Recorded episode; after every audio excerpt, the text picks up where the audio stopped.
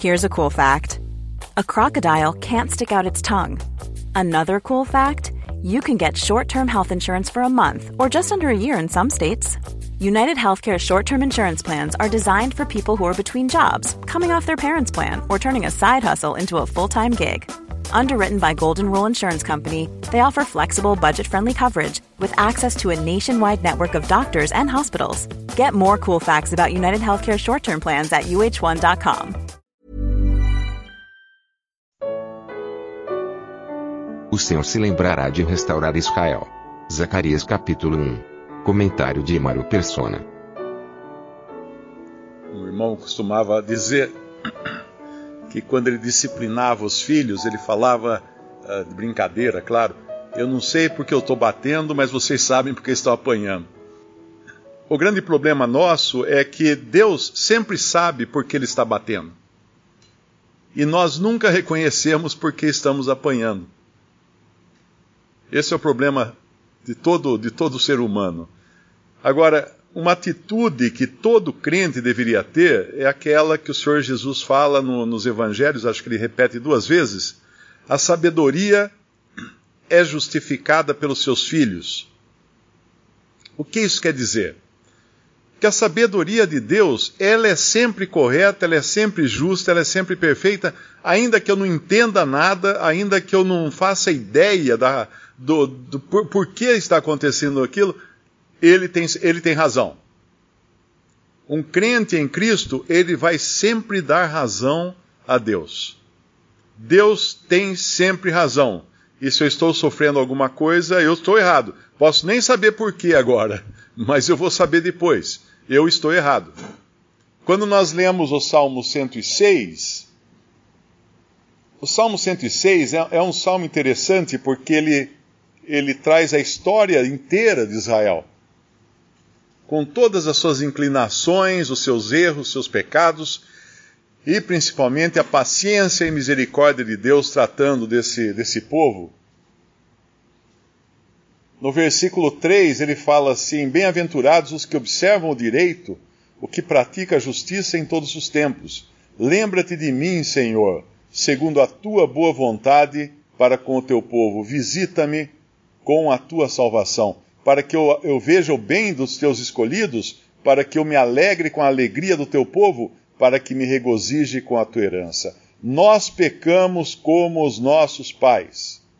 Cometemos iniquidade e andamos perversamente. Nossos pais não atentaram, e aí ele vai dar uma lista de coisas que, uh, que os pais não fizeram. Não obstante, uh, os, ele os salvou por amor do seu nome, para fazer conhecido o seu poder. Então daí ele vai dando, descrevendo todos os erros dele e coisas aqui absurdas. Uh, tem uma aqui que ele fala: fizeram um bezerro em Horebe, adoraram a imagem fundida, versículo 19, converteram sua glória, a glória de Deus, na figura de um boi que come erva. E mais adiante ele vai dizer que eles sacrificaram no versículo 28.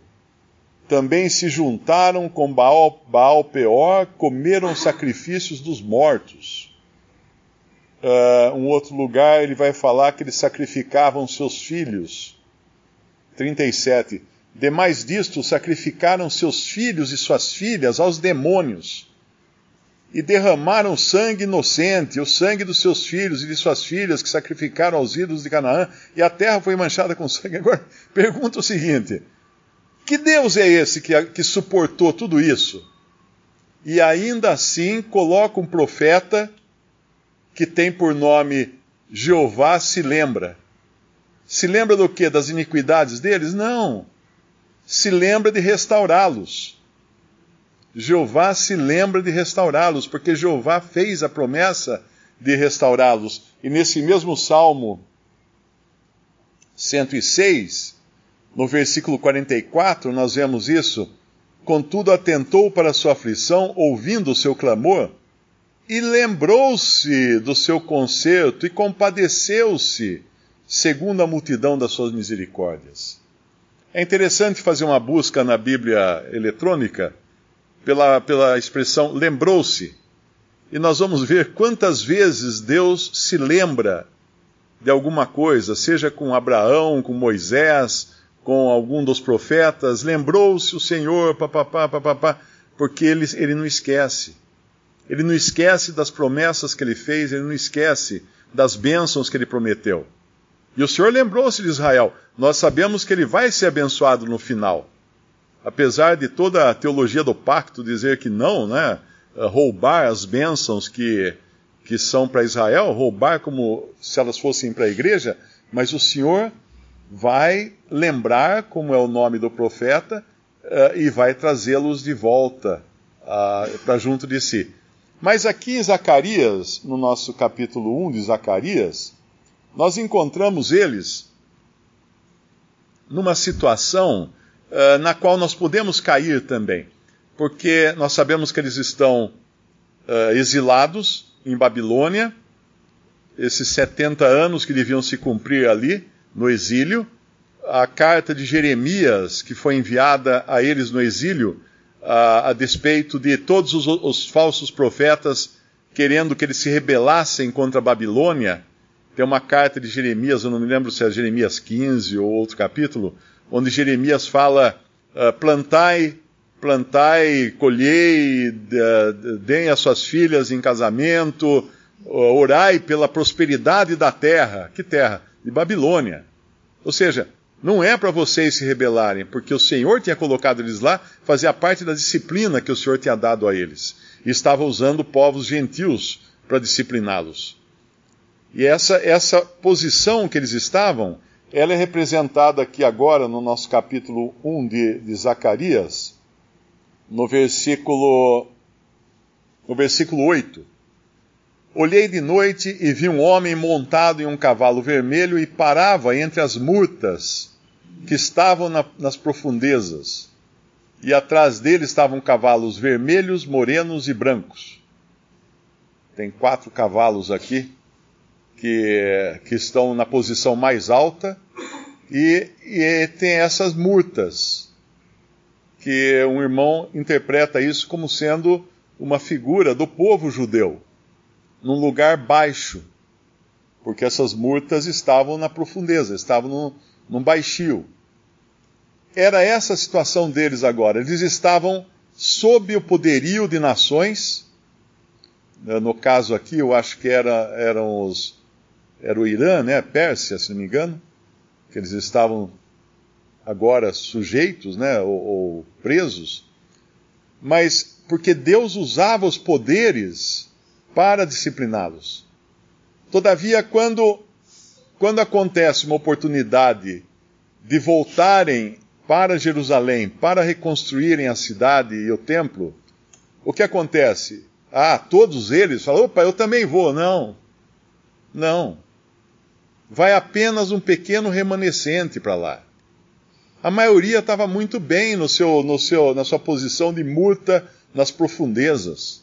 Eles tinham ficado habituados àquela vida boa de Babilônia porque não era uma vida ruim, né? no sentido, eles eram sim uh, um povo uh, subjugado, mas eles estavam comendo e bebendo e dormindo, então tinha, tinha teto em cima da cabeça. Por que, que eles iam se aventurar a correr riscos, né? De voltar para Jerusalém? Mas Deus levanta um testemunho, um pequeno remanescente e os leva para lá. Então existe nisso uma lição para nós também, que é a da acomodação nós podemos, muitas vezes, viver acomodados no erro, ou até na disciplina que o Senhor nos coloca, na, na baixeza, né, subjugados, e falar, tá bom aqui. Não, eu não quero, eu não quero avançar mais do que isso. Para mim está muito, estou satisfeito. Mas o Senhor sempre tem muito mais para nós. Nunca, nunca é, é demais nós, nós nos levantarmos, né, e buscarmos aquilo que Ele tem para nós. E aqui ele vai falar, aqui tem bastante coisa que é profética, eu creio que outros irmãos têm mais capacidade para explicar do que eu. Uh, no versículo 11, eles responderam ao anjo do Senhor que estava entre as murtas. Nós andamos pela terra e eis que toda a terra está tranquila e em descanso. É interessante que o anjo do Senhor está entre as murtas, porque o Senhor não abandona o seu povo ele sempre se mantém junto do seu, do seu povo. Como lá aqueles, uh, aqueles três amigos de Daniel na fornalha, que não ficaram sozinhos lá.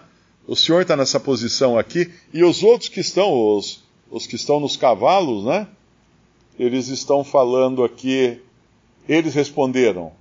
O homem que estava entre as murtas disse no versículo 10: uh, E estes são os que o Senhor tem enviado para andarem pela terra falando dos, dos cavaleiros ali antes, né, nas diferentes cores de cavalos.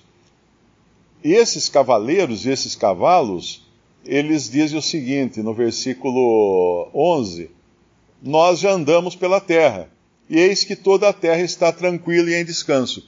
Porque eles tinham dominado completamente. Eles estavam também tranquilos na sua posição, porém eles se esqueciam que eles eram instrumentos de Deus esses poderes, né, esses reinos, instrumentos de Deus. Uh, não, ia, não ia durar esse descanso. Um momento, como diz o nome de Zacarias, Deus se lembraria e traria de volta o seu povo, como ele sempre se lembra.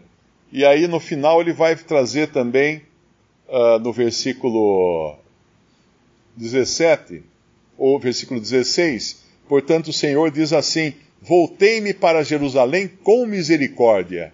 A minha casa nela será edificada, diz o Senhor dos Exércitos, e o cordel será estendido sobre Jerusalém. Clama outra vez, dizendo: Assim diz o Senhor dos Exércitos: As minhas cidades ainda aumentarão e prosperarão, porque o Senhor ainda consolará a Sião e ainda escolherá a Jerusalém. E levantei os meus olhos e olhei e vi quatro chifres. E eu disse ao anjo que falava comigo: Que é isto? E ele me disse: Estes são os poderes que dispersaram Judá, Israel e Jerusalém. E o Senhor me mostrou quatro ferreiros. Então eu disse: Que, que vem esses fazer?